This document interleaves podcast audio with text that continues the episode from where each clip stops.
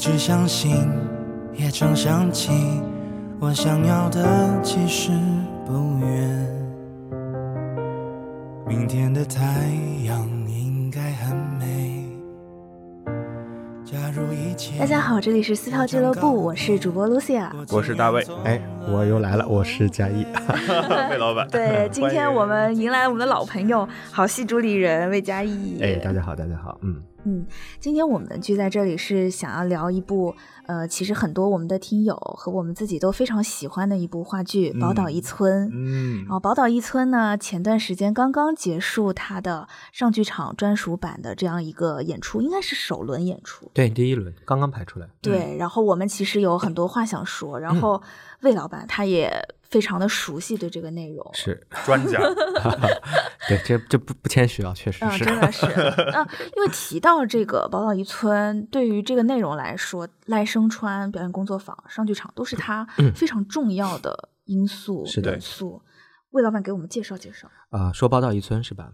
宝岛一村这个戏，我觉得也算是赖老师在这个呃国内比较出名哈，而且票房很好的一个戏。然后它的起源其实这个戏的起源是伟忠哥，就是王伟忠。对对对对对。然后呢，因为这个戏我也大概介绍一下，它简单来说呢，就是讲一个眷村的故事。就是眷村是什么呢？就是大家都知道这个呃，当年这个我们叫解放战争之后，嗯然后国民党撤了一批人，当然这这批人当然都是大陆人嘛，嗯撤了一批人到随军到台湾，那么就落下脚来。嗯然后呢，这个眷其实就是军队的这个眷属，对然后他们有一个就是集集中的中的哎集中的一个对这么一些住宅的地方，那么就是他们的一个集中生活的一个地方。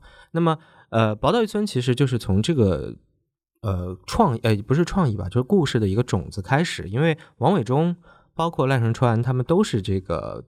在眷村背景呃，我不确定他们有没有自己住过很长时间，但是他们首先都是外省人，嗯。然后呢，他们身边一定都是跟着这些眷村的朋友长大的，所以最开始是王伟忠想要做这样一个故事，嗯。然后呢去找到赖声川，然后呢他们经历了大量大量的采访，就是真实故事的采访。讲了很多细的小对事儿。我印象我没记错的话，他们可能采访了一百多个家庭，嗯然后最终汇成了这么的，所以他们都很就是，而且就是他们把这么多故事汇在就是三家人上面。嗯那么这个宝岛一村的故事就是从三家呃两代吧，或者说三代的这样的一个有时间跨度的一个故嗯。事，就是讲这批人刚刚去台湾，然后在台湾怎么生活，然后他们的子女，嗯，包括他们后来跟这边大陆的一些沟通，包括他们的一些甚至家长里短的一些事情，包括怎么适应生活呀，嗯。怎么好好生活呀，对。包括就是一些呃人情，也就是很很常规的，对吧？小孩儿也要谈恋爱，也要上学，怎么样？这些情感上的事情，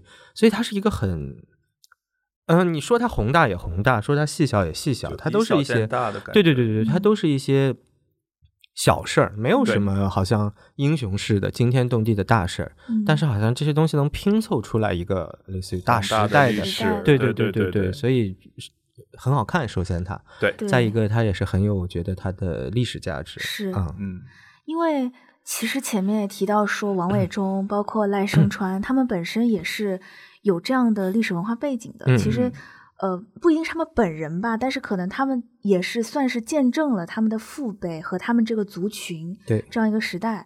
所以其实，呃，他们作为文化领域的人，起码都是他们也做过很多不同类型的、不同内容的这样的一些内容。是的，但是相对来说，可能宝岛一村是一个非常集中的体现他们眷村身份的嗯这样一个戏剧作品。是然后上剧场其实就是赖声川和他的表演工作坊在上海的一个根据地。对对。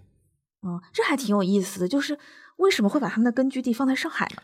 啊，这个说来话长因为 我们前面说到说赖声川或者说表演工作坊，嗯他们正式创团嗯应该是一九八四年，嗯然后呢，他们那个时候一开始在台湾很成功，他们最嗯他们第一部戏应该是那个相声，叫《那夜我们说相声》吧，对对对，对，有李立群，还有哎，李立群谁来着？我印象不深了。然后呢，八六年他们就出了《暗恋桃花源》，又很成功。哦，我的最爱，对对对对对，所以他们那个时候其实就因为我自己是做剧场的啊，那每一个做剧场的人肯定都想有一个自己的剧场，没错，是。是吧？又自由又方便，想干嘛干嘛。嗯，所以他们那个时候其实一定是想过在台北有一个剧场的嗯。啊、所以就是正好我因为因为这周这个月十二月五号是上剧场的五周年嘛，嗯上剧场是二零一五年十二月五号嗯。开的，我正好跟赖老师聊了挺长时间，我就说，嗯。哎，这个上剧场现在怎么样，以及为什么三十多年来了，是吧？嗯。你才有自己的，其实是第一个剧场，正儿八经的，就是完完整运营的一剧剧场。就是在这个当中，其实他们做了很多次尝试。我听那些故事，我都我都觉得哇，太不容易了。讲想讲讲讲，做一种，因为他们又是纯民营的，对不对他们不是说受到哪里哪里资助的。他们最早最早的一次，就是我说八六年成功了之后，他们应该是八七年，他们在台北就想弄一个剧场，嗯然后可能也有一些积蓄啊，然后他们就去盘了一个地下室。这个地下室原来是夜店嘛，所以就在地下，哦，然后位置不错。然后呢，他们就做了很多准备，你知道剧场要装修，嗯是吧？要添设备，要怎么怎么怎么样。不巧，就是我觉得这就是命啊！他们也说起来，他们当时后来就有有点觉得这是命运了，嗯就是赶上台湾一个特别大的一个台风，特别特别大，然后把这个他们已经快准备完了的这个小剧场给淹掉了，淹到积水过腰的那个程度。哇，正好他们那个对他们正好他们那个时候还在忙另外一件事情，所以等到他们去收拾的那个时候，他们已经就下面已经一塌糊涂了，就所有东西都飘在那边。嗯因为八十年代还是什么，他们说现金都存在里面，钱都飘在水面上，钱都泡泡臭了，他们都说。所以就是这是一个呃，在他们经历的这个时候，当然就是重大损失嘛，嗯不管是从这个这个财务上来说，还是说从这个信心上来说，他们当时说。哎呀，是不是没有这个命？然后，嗯，从这就是这一件事儿开始，我觉得真的就是展开了他们二十多年、三十年的一个茫茫的追求剧场的一个路。当中很多啊，包括在嗯太多了，因为我们聊了很多。我简单说，嗯比如说他们做过很多次尝试，他们在北京嗯零二零三年的时候，其实盘了一个剧场，上海叫上剧场嘛，对吧？嗯这个命名一脉相承。那是什么北剧场？北京叫北剧场，哦对对对对对对，也是投资呃装修东西都进去了，已经开门了，咔嚓赶上非典，哦，对啊，就是在就是在那一对那一年的时候，因为北京又是最严重的，然后可能大半年就是亮着，没有人能承受得起嗯完全亮着的，嗯所以北京就又很遗憾，就是没有正常的运转下来。嗯，然后后面在当中其实还有好多，比如说台北他们也试过几次，嗯在上海他们上剧场是二零一五年成立的，对不对？嗯其实他们可能二零零零八年吧，还零九年的时候，可能更早，他们就受邀，因为他们从差不多零六年开始频繁的来大陆这边，嗯嗯那么。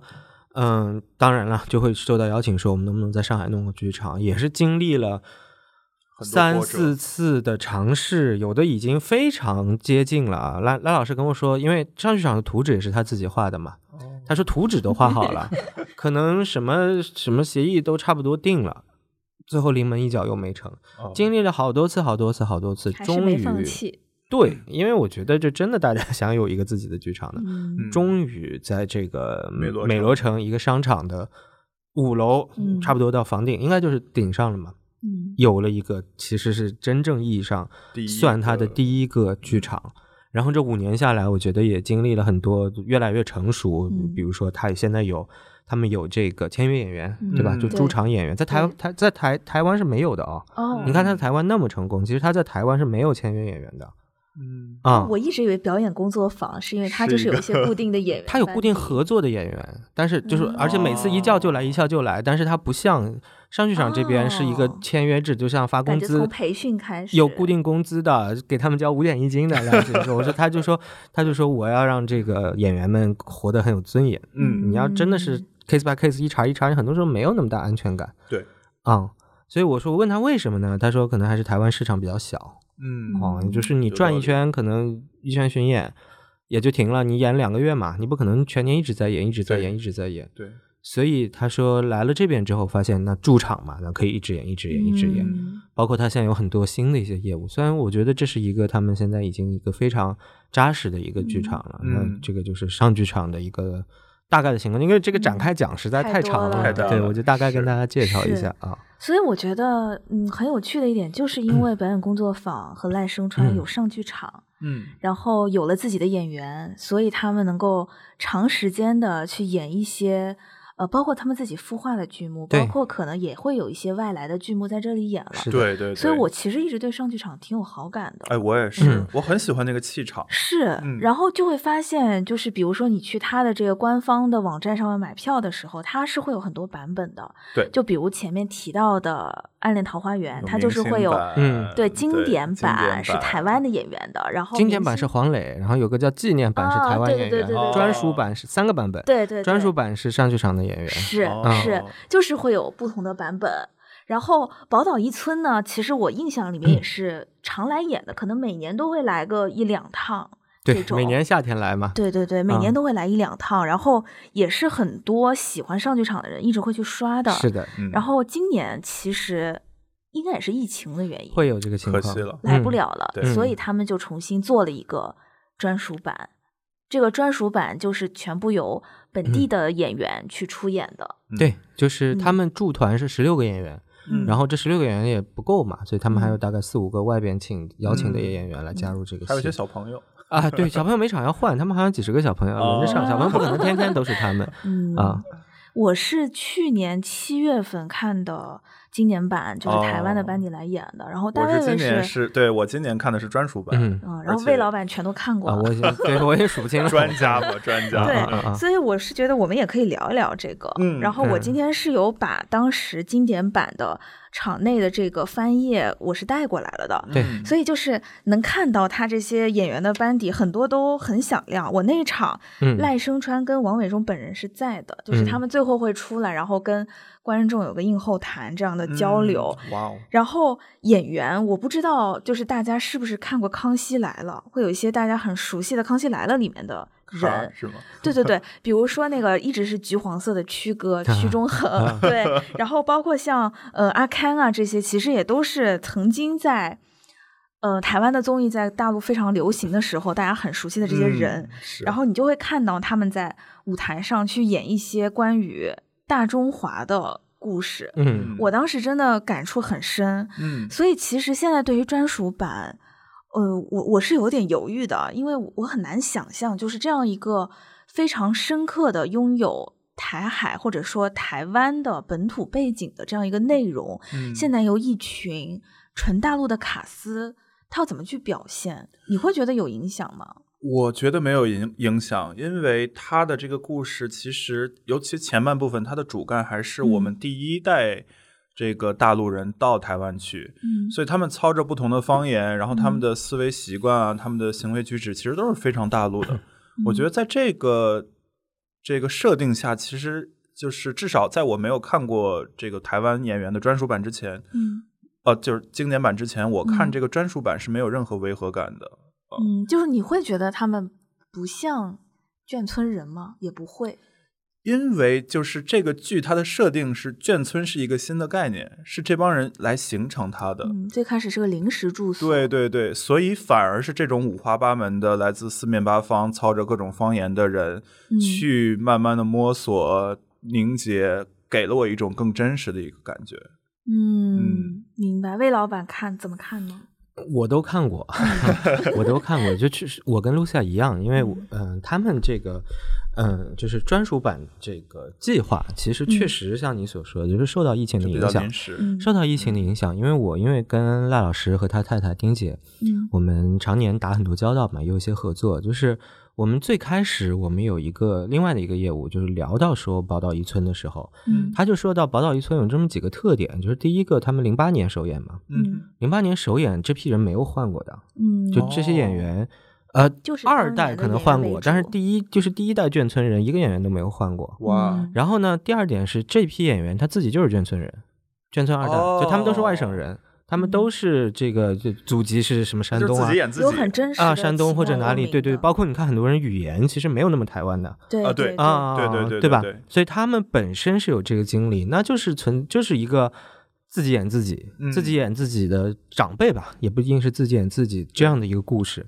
所以包括这个戏，它有很大很长嘛，三个多小时，看过的都嗯知道。对，然后很多场景，几十个、三四十个这个场景很难做，但是呢，就是嗯、呃后来他们为什么下定决心要做，或者说 赖老师为什么决定可以做这个事情？嗯就是一个，当然因为确实过不来，然后呢，嗯他们又想让这个戏多演演。呃，说到多演演，我们我我我前面跟你们聊到一个，就是嗯，因为这些演员他们在台湾，呃，各有各的忙，对，各有各的忙。比如说，有的是大学嗯老师，有的是什么。所以说，我说你们每次看到《宝岛一村》是不是都暑假嘛？对，对吧？因为大学放假，对他们才出得来啊。对有道理。对他们才聚得起来，你这个嗯差一个就没法弄，因为这个那么长，你要让临时顶顶不上的嗯啊，对吧？所以这个也限制了他的演出场次。然后第二个呢，就是呃，赖老师跟我说，他在，因为他这批演员五年了，嗯。很多演员都是五年从头跟下来的，尤其是他们在去年第一第一次啊，就是有一个戏把所有演员都汇在一起了，叫《曾经如是》，我不知道你们看没看过，一个新戏，听过，也是剧场五个多小时，嗯。也有莲花池的那个。在那个之后，他觉得改变很大，就是这些演员他觉得越来越成熟了，嗯，能够拿得下来这个戏了。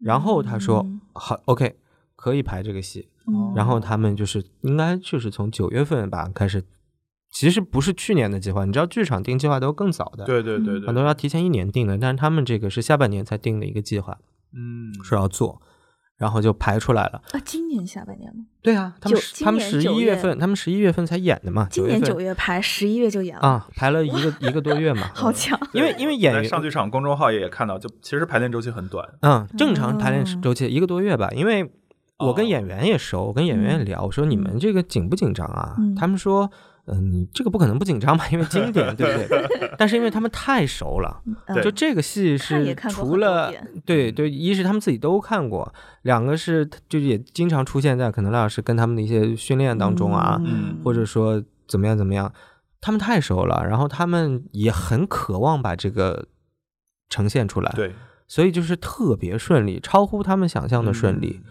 而且这个戏定演员呢是赖老师点卯定的，就哦很多戏他不是说去 就没有 audition 是吗？对很多戏不是 audition 嘛，他们说这个全部是赖老师点卯点卯定的，因为赖老师对每一个人都熟。熟了啊，可能当中换过有两个人互换过，但不不太多，但基本上就是他他脑子里有啊，你是那个谁，你是那个谁，你是那个谁，他们一个一个就定下来，嗯然后很顺利、很快速的就把这么长的一个戏，这相当于两个戏嘛，对对吧？这么长的戏，相当于两部戏了，给拿下来了。嗯，然后我我也是抱着这种疑惑，我们前面说，你不你露西亚不是说你觉得能不能行，对吧？说白了就是，我第一次是在排练厅看的，嗯嗯一个排练厅意味着什么呢？就是大家都不带妆啊，然后就是也很小，那个排练厅肯定比舞台小多了，嗯然后也没有布景，音乐会有，然后我看下来，哎。比我想的好很多因为我也看，对，有那味儿了。就是我也 看过他们演的一些其他，坦白说，不是所有戏都好看的，嗯这个必须非常坦诚的说嘛，嗯对吧？艺术创作很正常这个事情。嗯但是我看到三个小时他们连下来之后，我说不错哎。然后我在想说，是不是这个戏本身的文本太强了，就这个戏的剧本太好了，还是说就是嗯，他们确实搞定了这件事情，嗯把把这个戏，我觉得就是说抓到了一些灵魂吧，啊，嗯能够拿下来。所以后来我除了排练厅，我还在现场，就是这版专属版，我在现场也看过两遍。嗯第一遍是他正式演出之前有五天的，就是我们叫彩排场，嗯就邀请一些朋友啊，或者说忠实观众啊，先过来看看，嗯不卖票的。啊、也是他们自己磨磨戏嘛。嗯，一般我们讲剧场演出，适应舞台，对磨一磨，可能甚至还有调整。嗯我明显看到的就是，其实到我们正式后面，我后面一周又来看，嗯跟他们第头几天呢，已经有一些地方是有变化了的。哦啊，这个赖老师现场会调这些东西，嗯所以我我个人的观感啊，我真的觉得是一个，嗯，各有所长，就两个版本是都都都好看的，嗯。不是说它是一个替代品，或者说就是一个啊次一点对吧，打个折的那种，不是的，嗯。我觉得都有都有它好看的地方。啊。哎，那所以专属版就是新的这个版本，它的一些嗯惊喜点，比如说嗯。是我觉得，因为我这个戏特别熟，谈不上惊喜点，我就觉得他们 都嗯，因为我经常说，我对他们形容就是他们都非常好的完成了自己的任务，嗯。嗯。啊、就是我没有，就是我们之前也说嘛，就是他们如果自己演自己，就是台湾的演员自己演自己，其实是容易的。对。他们也不用去学那个某种生活方式，对。不用去学某种腔调，就是把知道的演了，把自己把自己演出来就好了。但是反而你说上剧场这年轻演员年纪都不大，他们平均年龄现在应该都不到三十岁的，嗯能够把这种，甚至他们后面还要演长辈，对吧？嗯能够把这个东西拿下来，这个能算惊喜吗？我觉得他们能拿下来就就就已经很很很了不起了。就比如说嗯是像，因为我印象里面之前的经典版，它前面是会有一些各种各样的，因为外省人嘛，嗯它其实是有全国各地的口音嗯聚集到那里，嗯这个部分是嗯可以做到的。对但是到后面的小辈呢，因为小就是二代和更年轻的那些，嗯青年男女们，嗯他们不是慢慢又融入了更台湾本土的一些。嗯，各各种各样的吧，就是因为也有一些有点像沉沦了，去嗯。做了一些其嗯。边缘的行业，嗯。然后就是像这种里面，他可能会有一些更当时的台湾本地的一些生活的映射。嗯，这些年轻的呃大陆的演员还是怎么去表现这些东西？我觉得就是先说口音啊，嗯就口音这个是一个很有趣的一件事情，因为就是第一批过去的人他没有台湾口音的，嗯他就是大陆口音。对对对，所以我们前面说方言，方言还有的啊，嗯各这什么山东话、上海话，好多五六嗯五六种。差不多。这些方言，那我有一说一，这大陆演员说的肯定比台湾演员好，甚至有的人 比如说有武汉话，他就是武汉人啊，这个不用学的，是对吧？那演员本身就说自己的话就好了嗯对，啊。嗯所以就是第一代，就我觉得反而挺奇妙的，还因为台湾演员他不可避免的会带一些我们很熟悉的台湾腔嗯，我汉你会有一点呀什么的。啊，台湾腔，但是大陆演员呢，就是就是就是就是对吧？各省各市的这种口音。嗯那么说到第二代，我觉得口音确实啊，那你说可能第二代开始有了所谓的台湾口音，但我觉得这个不是一个特别关键的事情。它嗯除了个别的，比如说有一个有一个那个猪妈那个角色，她嗯就是要说闽南语。嗯。啊，那个我那个那个演员是凤丽演的，凤丽我很熟悉的一个演员，她学闽南语学的不错，嗯。反正我我觉得啊。就说的很好，那就是硬学。嗯。还有一个就是那个木匠，嗯。小什么叔，小毛叔，小小小什么小黄叔嗯。啊，就那个木匠做棺材的那个木匠，哦，嗯。对，那个就是就是本省人嘛，嗯。他那个你看那个其实也是靠学，哦。对吧？嗯那个就是大陆演员啊。对吧？他但你看他学的是，就我们因为不是自己不是那个母语的话，我们觉得是是惟挺挺挺对的，对吧？？但是你如果是母语，那当然当然觉得会有点，但我觉得你每个地方的观众母语都不一样，这个不用抠的那么细，但是其实，你感觉对了就差不多了。那个意思就可以，还是能够感觉到他眷村这个特殊的背景下那种很多元会聚集的感觉，会有会有，对，嗯，能有那个其实就挺好的。大卫有什么印象深刻的点吗？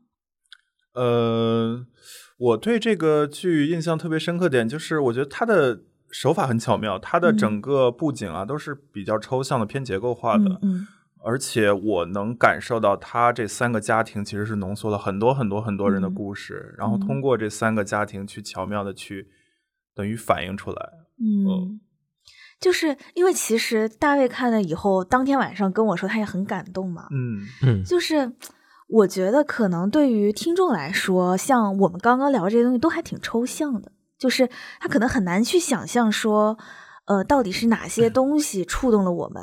对于大卫来说是什么东西呢？呃，我觉得可以举具体例子，也可以说抽象。抽象的话，嗯就还是因为我本身也很关注两岸，然后也很关注历史，所以这嗯种整个宏大的叙事，包括这种很浓的这个中国人的乡土情怀，会嗯让我很感动。然后一些具体的例子，比如说他其中有一个飞行员，就是呃有一次出任务就没有回来，嗯呃，然后他的老婆可能就改嫁其他的这个，就是等于帮着其他的这个战友帮忙照顾，然后过了好几十年，突然又再次出现，那个感觉让我联想到了《暗恋桃花源》里后面在病房就是两个人再次相遇那一场戏。嗯一方面是这种通感，就是让我勾起了一些其他的回忆；另一方面，我觉得大家演的非常克制，同时又能感受到那种千言万语在心头说不出来的那种，就很细微的感觉。就是这些很多很多的小的细节、小的故事，让我当时非常非常的感动。嗯，这也是那个时候特定历史背景下对对对才会有的。没错，对我也会觉得，就是我我虽然其实是去年看的了，嗯，但是我就是会有一种，虽然这个历史时期我从来没有经历过，就嗯甚至是跟我们的我的成长家庭来说，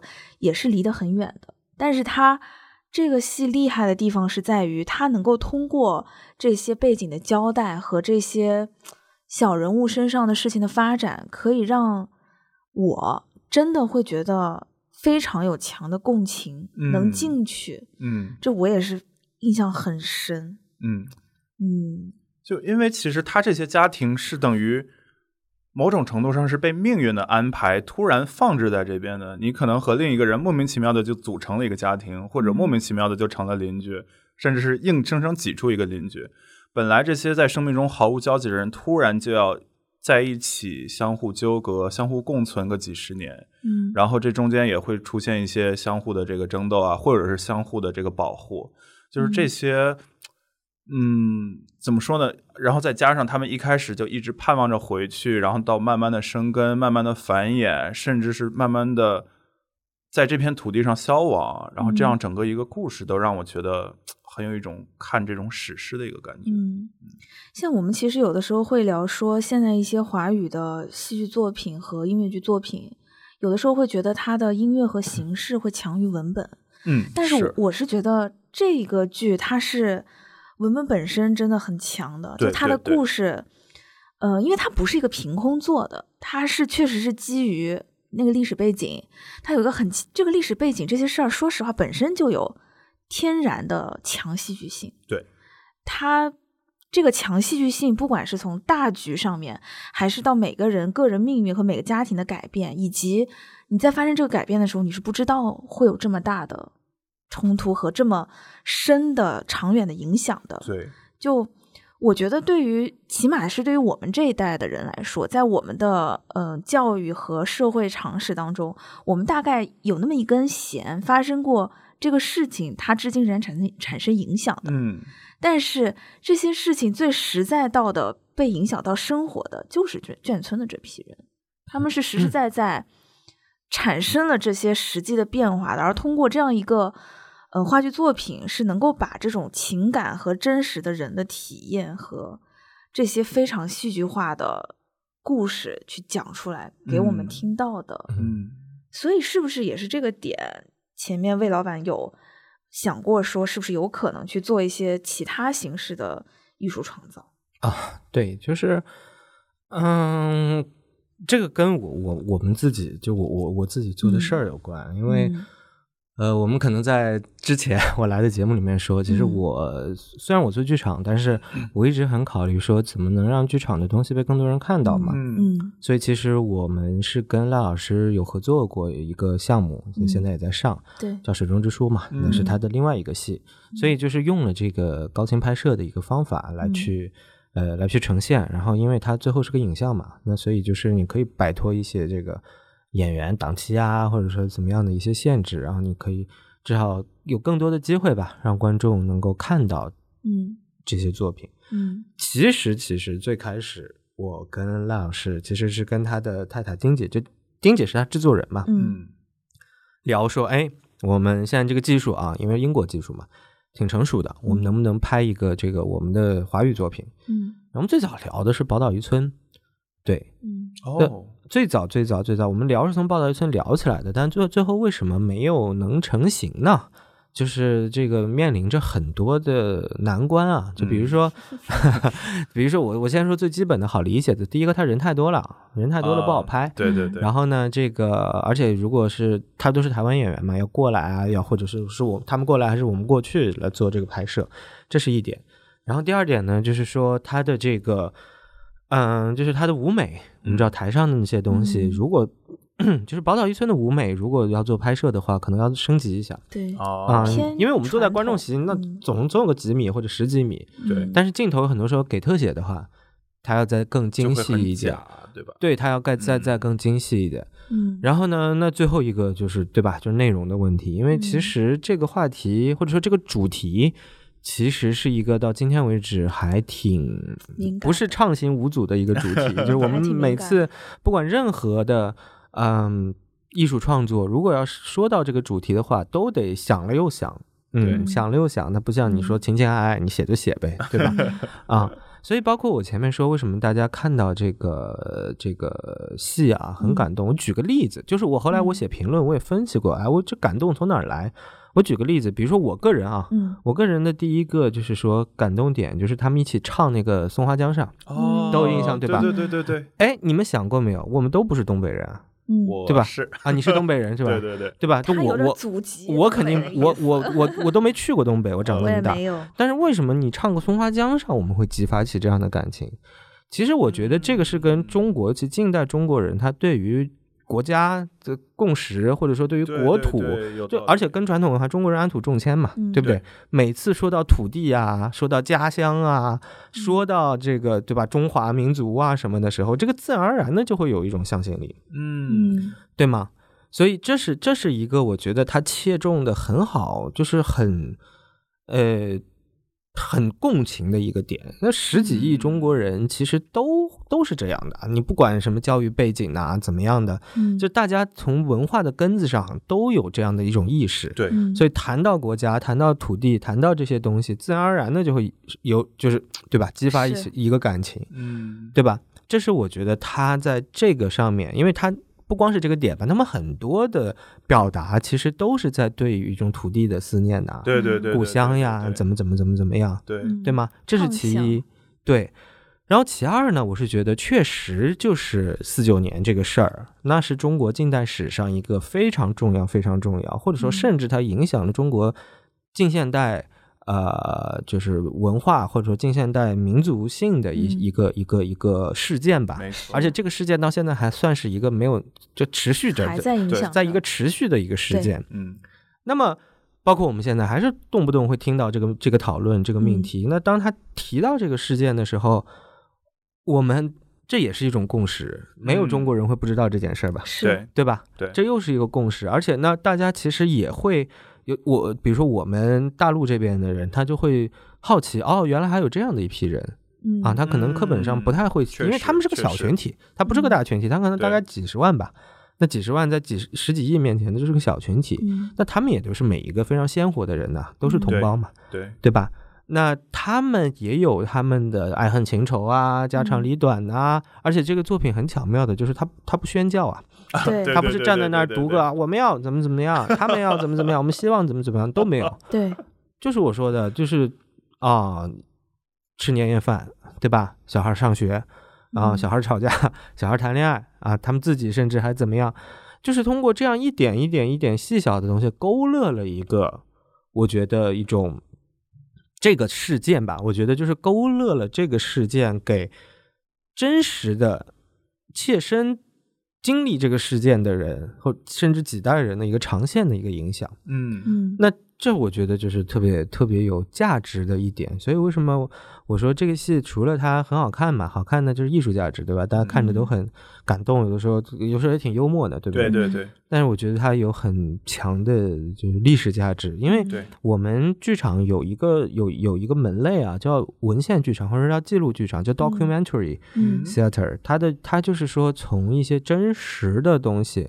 就跟纪录片儿似的嘛，嗯，就纪录片儿也是有所谓的剧本、脚本，对对对对吧？嗯但是它它一定都是真有这个事儿，它只不过经过一些经过一些剪辑或者次序上的一些编排。纪录片儿不是说就是架个摄像头、再架个监控在那儿拍，没错，不是的，这这是我无知了，啊啊，它不是说就一样的。那但是事儿都是真的，事儿不是演的。嗯所以我觉得它很像一个，或者说它更当然不是完全那么严格的去定义这个东西，因为它嗯。经过艺术加工，把很多人的东西，把我前面讲嘛，把一百多家的故事聚在三家人上，它也有它的艺术嗯处理、艺术加工。但是我觉得在这个维度上的这个价值是很重要的，嗯因为就像我说的，就是前面说眷村这个东西现在台湾已经没有了，是啊，嗯嗯，全部都拆了嘛，对因为一第三都第四代人了，就这个剧的结尾，其实就是以眷村的拆除作为一个因为它本来就是个临时的住所，我们没想到会住那么久的。对对对对该拆迁的拆迁，那当分房发现的分房，对发现已经到了这个嗯时候，我们已经回不去了，那嗯我们必然要融入到真的社会大社会里去。就是我有什么生存条件，什么生活条件，我就去过我自己的人生了。所以嗯它是一个势必发生的、会消失的东西。而且嗯。我当时也很感触的一点是，像第一代，包括部分的第二代，他们的理想都是回到嗯。大陆，嗯。但是到了后面几代，就基本是去台北，或者说去美嗯。国等等等等，嗯。就也会看到他们的这个很真实吧？我真的对对对会觉得，因为我是觉得可能对于很多的，因为大陆这边很多人都知道这嗯。段历史，对，但是可嗯能现在的嗯互联网的环境吧，会大家有一种大陆和台湾的割裂感，对，就会仿嗯。佛把整个台湾的群体给脸谱化，仿佛他们都是一类人，而且搞搞对立有一点，对，嗯。但是实际上在台湾，就是因为我在上学的时候，我有研究过台湾本土的这些文化和媒体和这个族群之间的关系，嗯所以其实，在台湾这群外省人，就是这群眷村人，他们在台湾是也是很不很不受待见的，因为就是嗯。一大群，你的感受就会是一大群的人仿佛忽然涌进来了，对，然后他们方言也口音跟我们也不通，然后嗯生活习惯也不一样，然后。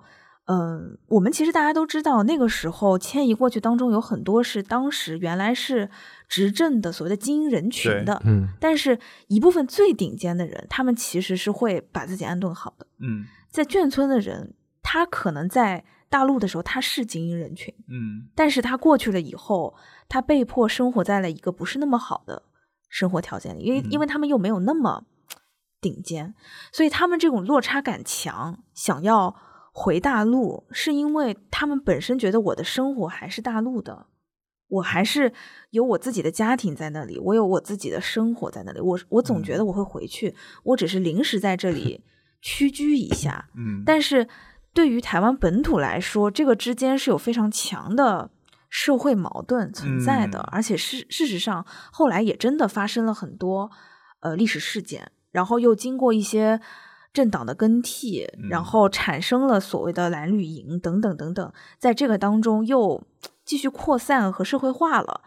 但是对于我们大陆的很多的观众来说，他是没有这种直接的体验的。嗯对，而能够走进剧场看到宝岛一村的人，我相信多多少少都会，呃，被赋予这样一个从眷村的人的角度出发的共情能力。对，是一种全新的经验。对，就就能够想象说，你这样一种背井离乡以后，嗯，大家其实都是中华人嘛。对，就我我记得小时候去读龙应台的书啊，因为龙应台他也是一个外省人，然后他有一些内容就写到自己的国语一直很好，一直是这种模范的国语学生，然后嗯。突然有一天他意识到，哎，其实自己没有像其他台湾同学一样有一个专属的方言，是专属于他和他就是其他人家庭的，他就好像是一个很孤立的或者说很标准的一个模板出来的一个感觉。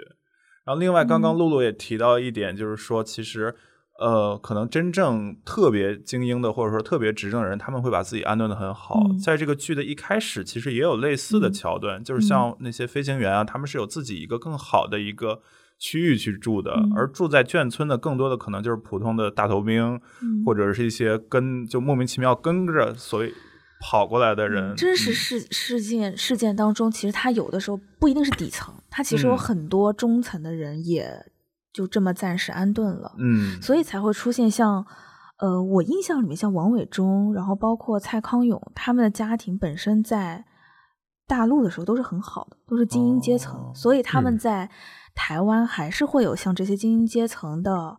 家庭聚在一起，家族聚会，包括嗯二代也在一起，嗯但是实际上社会地位和经济地位都肯定会有产生的、嗯对产生了对对变化，因此也会有一些适应的过程。嗯。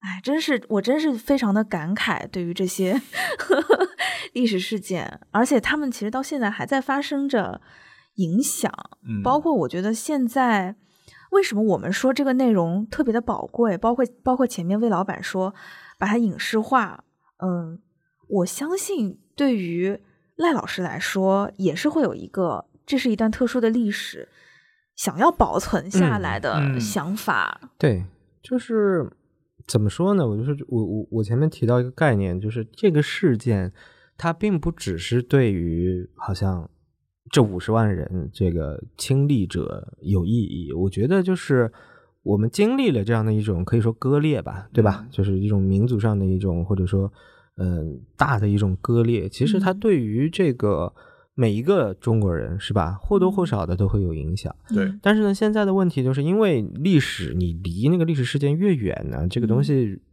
就会越来越往下沉。它沉着沉着沉着，好像大家都只知道一个抽象的概念啊，怎么怎么样。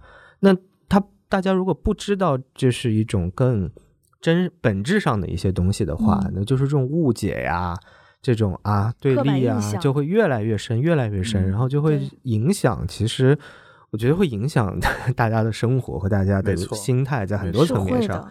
啊，这也是我为什么说我我挺想让这个这个这个戏啊，嗯。能够以任何可能的方式被更多人看到。被更多的人看到，因为它嗯。两个价值都很，它好看啊，它不是个教科书，或者说不是一个你们要背诵的材料，嗯。它本身很好看，它本身很感人，因为真实的东西嘛，而且它又各方面吧，就编导演都特别好，对哦，所以就是希望他能够被更多的人看到。对，说真的，我可以想象是现在这个内容去把它影视化，会面临非常大、非常 大的改变的压力。对对对，因为这这嗯这也没法儿，就是你要么就没法改，你这怎么改呢？因为它根子上是说这个问题的，对呀、对对呀、你自己改了也就没有做的必要了，要么就是很难去做，因为我觉得这这这是意义，因为正因为现在的很多误解偏差很多，然后两边都越来越误解偏差，得到了很多错误的信息，嗯，所以才有前面 Lucia 讲的一种好像是吧，都往两头越来越极端的跑了。对，嗯。那越是这种情况下，我们为了达成一个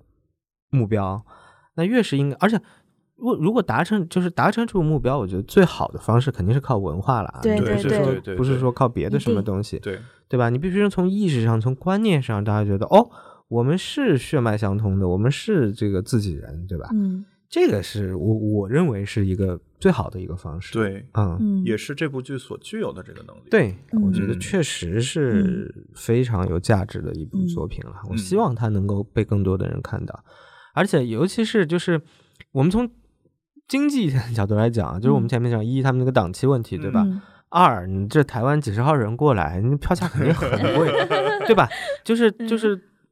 你们如果不做现场演出，可能没那么熟悉啊。就是嗯看个看看个戏，真的挺贵的。嗯，你这个票多少？七百八吧七百八？的票，嚯我坐在第二排，对啊真的，呃，嗯，很贵啊，七百八你能够买到，我觉得很值。很对，但是不是一对对对，不不是所有人，这这对能我好像影响的才一百八还是啊有点肉痛的，这这这价 这个价不低，我觉得真的是比较好收入的人才能去看到嗯。然后二个，你七百八，如果你横向比消费，我经常怎么七百八去吃一顿饭，人均七百八，你能吃到啥了已经，对吧？嗯，但我没有精神的收获。啊，对我我是说就是，对，所以就是在比如说时间、价嗯格、档期这些东西限制都会很大的。嗯嗯，情况下，我觉得嗯看看吧，我真的也想争取把它说，能不能有可能说把把它去呃影像化一点。嗯、虽然可能现在对于立马去原汁原味的去做一个全方面的推广来说，各个各个方面的原因吧，都还有些困难。对，但是我们还是，起码我们在座的三位还是会有一个热诚的祝愿，说他可能未来不管是比如说在台湾是不是能够先去播起来，或者说 嗯，对吧？或者说是等这个整个大的政策上面忽然有一个什么时机，抢那个时机就上了，嗯，就嗯，因为像这种影像的东西，就是你一旦上过了以后，它后面就算再出现什么。嗯，新的政治风向的改变，它起码存在过了，它就是会产生影响的。对只不过眼下这个时机，真的对他来说是难上加难的时候。对，因为我自己做过这个事儿嘛，嗯那有一个非常理性的一个考虑，就是、嗯当我们决定要去把做一个比如说新的影像出来，嗯。而且又面临着一定的政策风险吧，嗯，那我们作为投资的，到不到底要不要去做这笔投资？是，那是。是吧？那嗯。是有的人可能就行啊，那我就为了情怀做一下。但很多人当然还是出于这个成本的呀。对有成本的呀，经济考虑说哦，这个那么困难啊，这么困难，那我就先不做。嗯那当然希望对吧？嗯，哪位有识之士是吧？啊，但好处是在于，起码现在线下还是能演的，然后在嗯大陆是能演的，我相信在台湾应该也能演吧。能演能演能演对，其实这个嗯问题我还想展开聊一聊，就嗯我不知道赖老师跟您有没有聊过像这个《宝岛一村》这个剧在台湾演的观众的反馈啊，到底是一个什么样的？哦哟，，那可真是就是大家起立流泪鼓掌那种对。啊，哦一定的，因为那一定的，就是嗯就是尤其很多老年观众那，都是自己的，故事了呀。是啊你想想，是啊是啊，嗯，一定的，一定的。感受会更深。嗯而且我其实，呃，我在台湾交换过一小段时间，嗯我其实是觉得，起码在我交换的那个时候，台湾本身是有一群更深入剧场的群众的，因为嗯台湾票价也比较低。对我那个时候就是看李国修表演班的嗯一些作品，我也对对对屏风的作品我也很很喜欢。我觉得他们感觉屏风也是有一些受眷村影响的，因为我感觉他们有些人演员的口音，包括呃剧本的创造是有比较强的这种怎么说呢中华 元素。都是这样的呀，李国修、金世杰、嗯赖声川、李立群，这八十年代都一起玩的嘛。对呀、对对呀、对对呀、嗯啊，这些东西我真的都是觉得很宝藏。当然，嗯这两年看会觉得这些内容的影响力都有一些，因为李国修老师也不在了嘛，对。然后金世杰老师其实也更偏影视化了，嗯感觉嗯都有一些影响。但是总的来说，我觉得还是很很宝贵的这些内容嗯所以这就是我说专属版是有意义的啊对，就是它可以一直演，传承。它只要这个大家愿意看，它就可以一直演啊。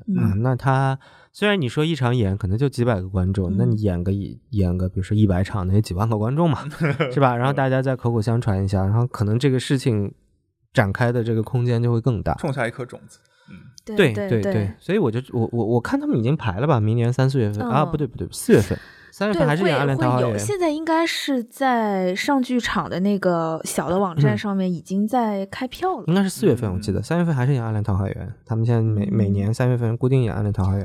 嗯，总之就是经过我们大家看过专属版的人来说，还是非常推荐的。嗯啊，当然，如果希望明年疫情能够改善，这样经典版的台湾的原版来演，我也非常非常推荐大家能去看。嗯，可以都看看。对，对我真的，然后有一个小小的，就是轻松一点的小话题，就是这个戏在上剧场看完了以后，包括在台湾看完以后，是有包子可以领的。对哦对对对对对，这也很有意思，因为我有看之前关于台湾最早的演出的时候的一个介绍，就有说是因为包子这个东西也是很眷村的一个，就是相当于是嗯大陆北方的那个爱吃面食的那个、嗯呃有一些阿姨什么的，他们到了台湾，因为政策的原因不能正常的从事一些工作，嗯所以他们只能开包子铺。然后就会有眷村包子，包括嗯。出去卖包子，然后做小嗯，生意很多。其实我嗯。前几年还会看到台湾有新闻说什么陆嫂来开包子铺这种的新闻，就是在台湾为了让看这个戏的人更有那个代入感，在结束以后就是会说在后台用保温的被子。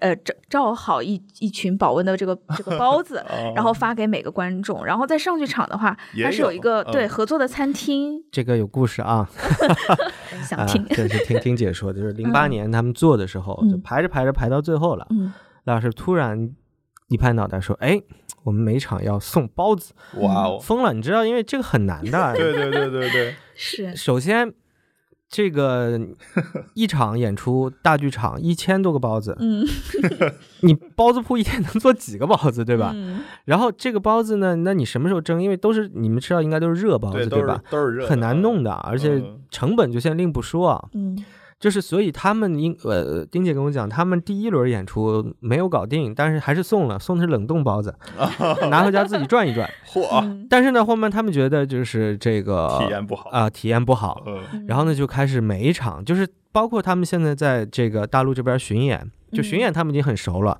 哎但是每去怎么搞？对，每去一个城市就要在当地找包子，啊，这是他们巡演很头大的一个事情，对吧？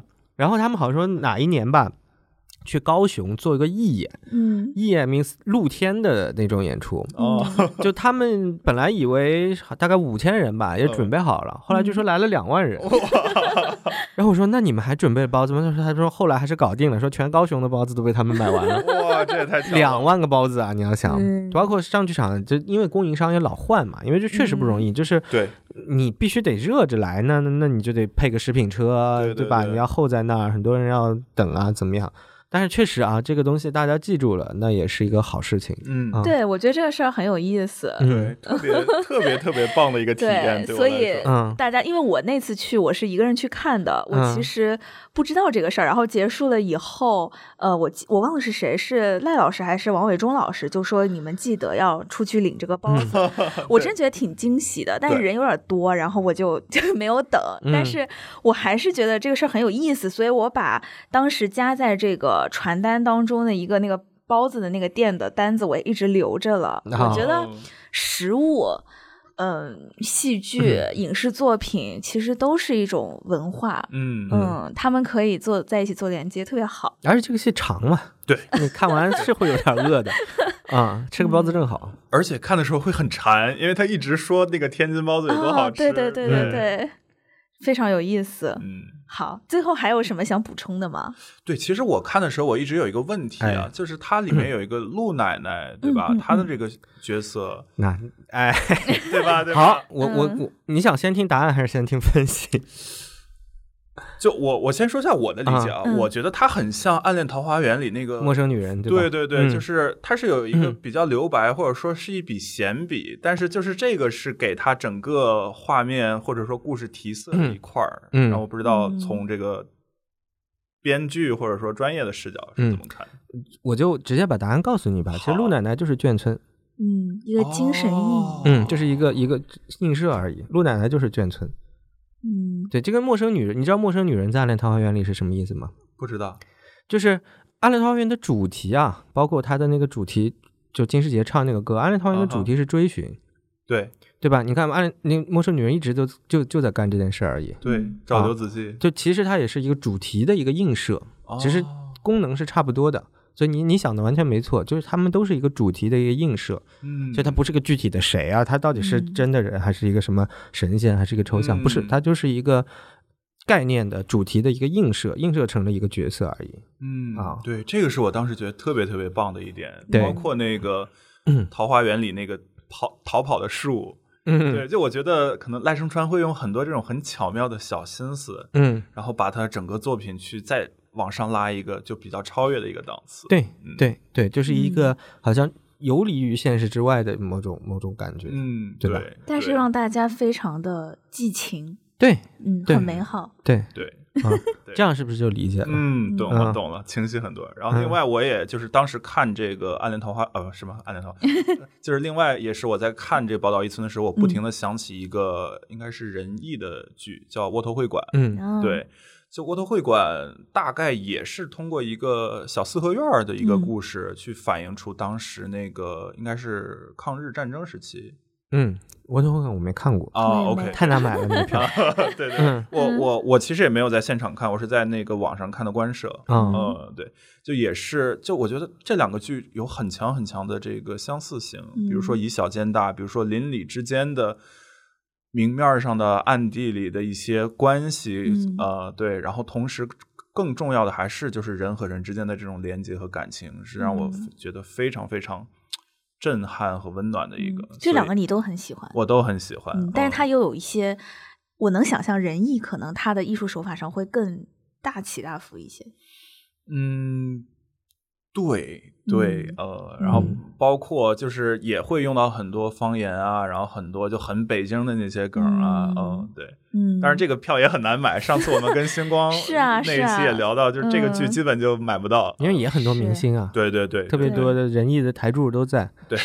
嗯，这就是为什么我说我我我，尤其我现在很多时候原创这个东西，我真的是希望大家多写自己的事儿，嗯，嗯别老写一些特抽象的或者完全虚构的一些没有嗯玩形式没有共情的这个东西没有共情的。嗯，哦，魏老板还有什么别的想说的吗？我觉得就这主题还是宝岛一村嘛，反正就是值得看的，去看。嗯就是如果你一年 一年只看一部戏的话，你就去看这部 啊！真的，真的，真的，我觉得，呃，尤其呢，就是。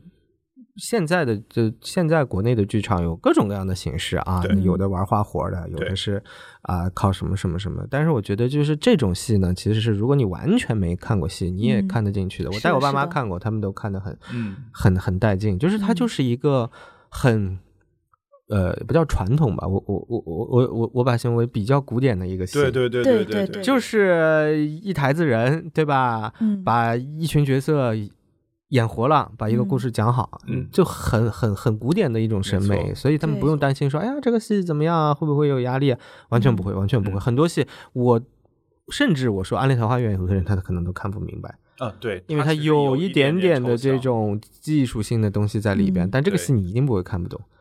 啊，对吧？又包括《如梦之梦》那个花活很多的，对对有的人也看不下去，但这个戏你一定不会看不懂，它就是一个很漂亮的一个故事。嗯很鲜活的一群人实的。啊，很鲜活的一群人去看就好了、嗯，啊。好，那我们就强烈推荐大家对明啊年去看这他还会继续在演，然后呃，现在应该也可以买得到票，然后嗯很推荐大家去看、去支持，它是一段值得去了解的历史。而且因为用了大绿园，它票价相对便宜一点，因为差旅很贵嘛。你你要是真的是过来的话，哎，嗯刚刚提到桃花源，我顺便也想到，我其实还买了那个。就就是明星版的票，然后啊今年我没退，我就等着他什么时候能演，三月份。真的能演吗？能演好的，那哦我、太好了，期待一下，嗯期待一下。太好了，就是但是我个人最喜欢的还是那个叫纪念版，就台湾演员的版，我觉得味儿会更对一点。但理论上，如果是疫情好了的话，能演明星版，应该纪念版也能来，因为我当时买的时候就是同时开的票。来不了，明年很难明说。年呃，我们最近就是业界就一直在讨论，明年入境演出还是很难。嗯嗯，乐观估计后年见吧，朋友们。明年应该还都是国产的演出为主。好呀，嗯这期播出的时候，应该就快要跨年了。然后，嗯我们最后每一个人送一句新年祝福吧。嗯，我觉得就是啊、新年祝大家去见一些自己没见过的世界吧。嗯嗯，那我最后就祝大家能在新的一年撕更多值得的票，嗯看更多的好戏，对把两个 Q 一 Q。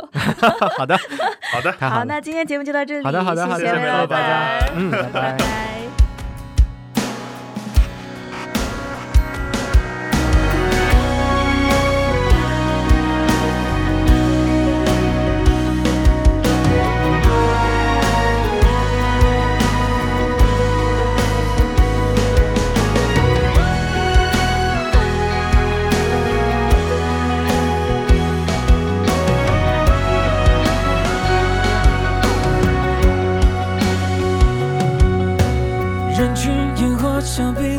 槟和气球，是你带我从派对逃走，逃离人间恶语和骚动。这里只有你我和星空。你是何时紧紧靠近我？你是何时偷偷拯救我？在我掌心放了一颗糖果。人类为何都爱看天空？悲伤却都有一点伤口。生在这个凡人的星球，是否不配做天使的梦？你将你的翅膀给了我，带我穿越狼群和尽头，让我能够品尝片刻自由。感谢收听这一期的撕票俱乐部，推荐您使用苹果播客、Spotify、小宇宙 APP 或任意安卓播客客户端来订阅收听我们的节目，也可以在喜马拉雅 APP、网易云音乐上收听。欢迎在评论区给我们留言，联系我们，谢谢大家。